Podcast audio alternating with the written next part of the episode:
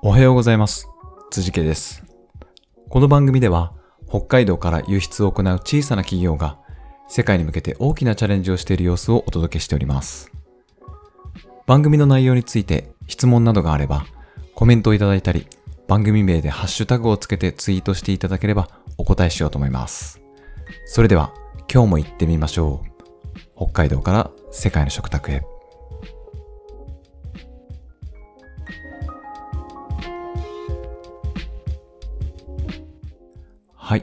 えー今日はですね、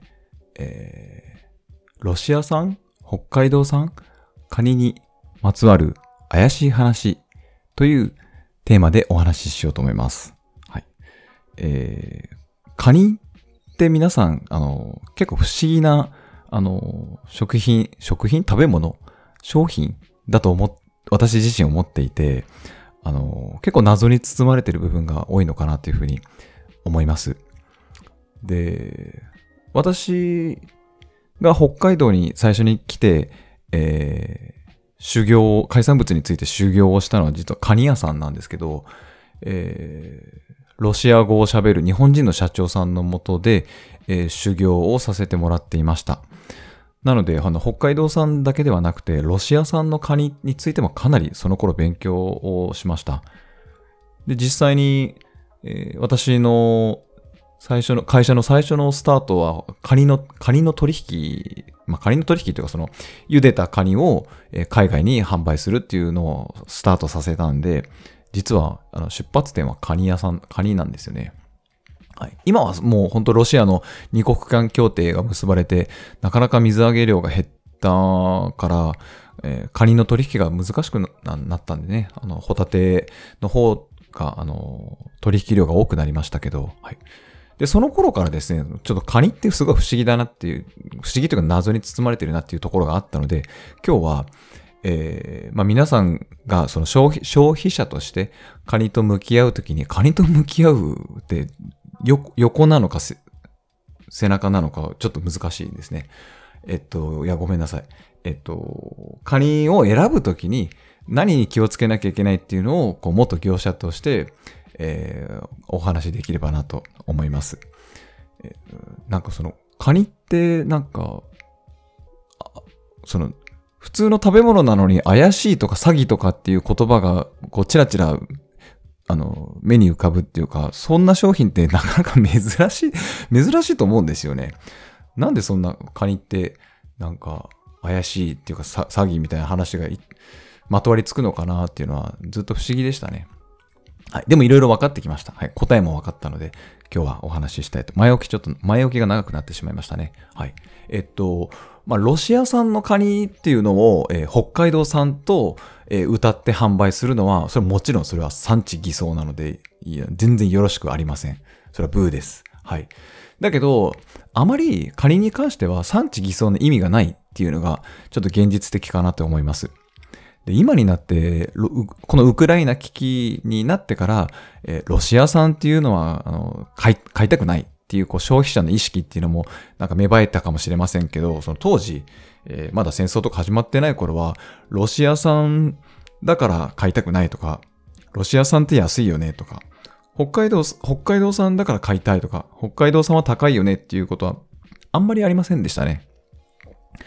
で、まあ、ロシアと北海道もすごく近くて海がね、続いてますから、あの、どっかでピーって線を引いただけでロシア産、北海道産っていう風になってしまうんですけど、カニ自体は、まあ、同じカニというか、えーっていうのが結構現実かもしれません。まあ、産地によってもちょっと違うんですけど、で、その、最近問題になりました、そのアサリ貝のように、えっと、ロシアで水揚げされたものを一回北海道に移動して、それを北海道の海に入れて、えー北海道で水揚げしたから、あ、これ北海道産のカニみたいなことも、えーそういうこともしません、業者は。でなぜかというと、カニって結構活力が、あの、命で、死亡リスクがすごく高いです。えー生まれ育った海から違う場所の海域に、えーとカニを入れたりすると、海水温の違いとか、えー、pH 濃度とか、塩分濃度とか、そういうののの違いで、えっ、と、カニはいい全然生きることができな、できませんね。はい。バタバタ、バタバタ死んでしまいます。はい。なので、そんなリスクを背負ってまで、ロシア産のカニを北海道産に、その、産地ロンダリングみたいなことは、まあし、しませんね。意味がないです。メリットがないです。なので、その消費者としても、えー、カニを買うときにそれがロシア産なのか北海道産なのかっていうのを、そのカニの品質とか食の安心安全度、なんか変な防腐剤を入れてないとか、なんか食食料、食品添加物を、えー、北海道産は入れないだろうとか、そういう点ではあまり気にすることはないのかなと思います。まあ、つまり、業者としてもその、そういう作業を働くメリットが全然ないっていうことですね。で、それより消費者が気にしなければいけないことが、え、いくつかありまして、もっと重要なことが。はい。それをなんかお伝えしたいなとは前から思っていました。えっ、と、ちょっと柔らかいソフトなやつで言うと、まずカニの種類ですね。えっ、と、まあ、毛ガニとタラバガニとズワイガニってこう三大カニ、三大ガニがいますけど、えー、その中でも、えー、まあ、毛ガニは毛ガニしかいないですよ。はい。まあ、ロシア産の毛ガニと北海道産の毛ガニってちょっと、えー、足が長かった、毛が長かった、ちょっと違いがありますけど、毛ガニという品種で言うと、えー、そこまで、そこまで味も変わらない、えー、かな。うん。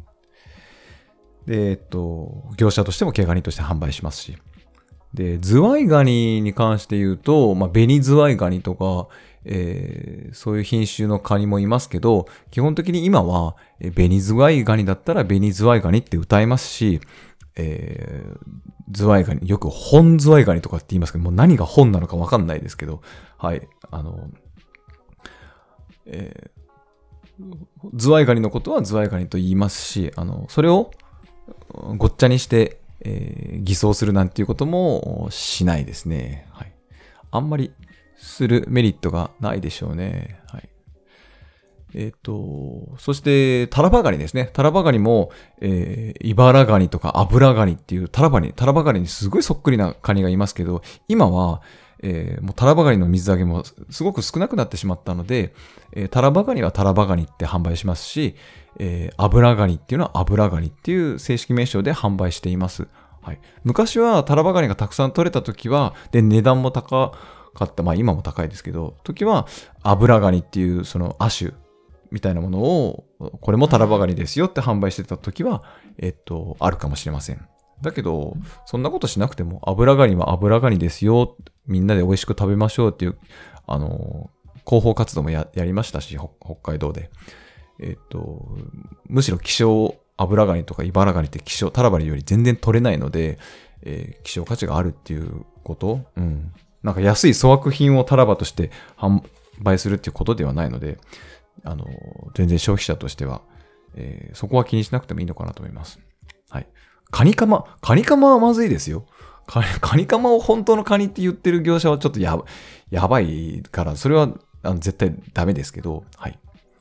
もっと、もっとダメなのが、あの、冷凍解凍っていうテクニックがあって、えー、一度、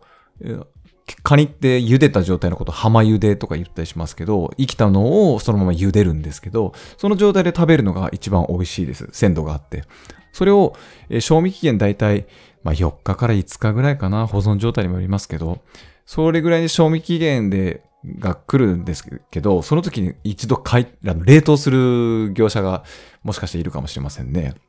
で、その冷凍したものを自然解凍してまた提供したりするっていうのを、これは浜茹でですよって、一回も冷凍してませんよとかっていうのは非常にそれは立ちが悪いですね。えっ、ー、と、菌も繁殖しますし、水分が抜けて美味しくないですし、えっ、ー、と、これは非常に良くない詐欺だと思います。で、消費者がちょっと気をつけ、気をつけられないところだったりしますよね。食べてみないとわからないし。うん。えー、本当にこれ一度も冷凍してないんですかっていうのはちょっとね、なかなか見かけで判断するのは難しいかもしれません。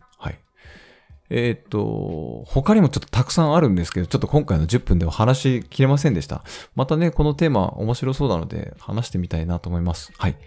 今日は仮にまつわる怪しいお話でした。ありがとうございました。